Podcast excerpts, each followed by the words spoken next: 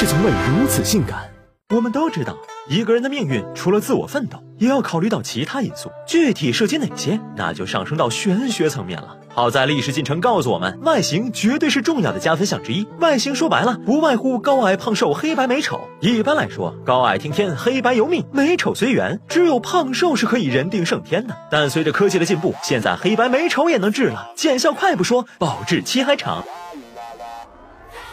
不得不说，整容能够成为一种潮流，除了人性使然，更多的还是它带来的经济利益。美国经济学家经过长期研究发现，长得好看的人比相貌平平者多挣百分之五，而姿色不佳的人则比相貌平平者少挣百分之九。我国也如此。在一项由北大中国社会科学调查中心发起的追踪调查显示，美貌者的工资要比相貌平平者高出整整四分之一。残酷的现实摆在眼前，有想法的人自然不会无动于衷。这也就不难解释。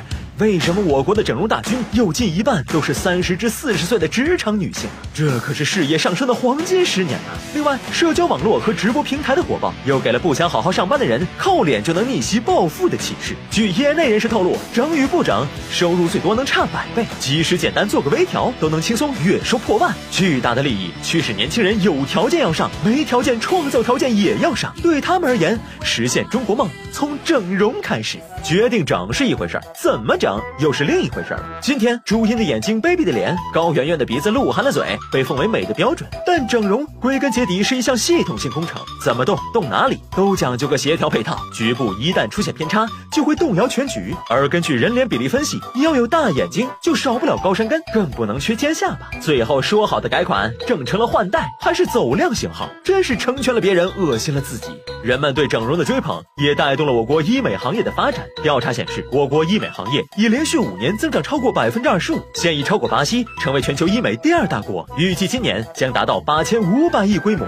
女性作为主力军，占据消费整体的百分之八十，男性占比虽少，但战斗力爆表。他们不整则已，一整惊人，平均每次花费比女性高百分之三十。而从内容上来看，过去伤筋动骨的大整已不再流行，微整凭借修复快、安全高、痕迹小，成为主流。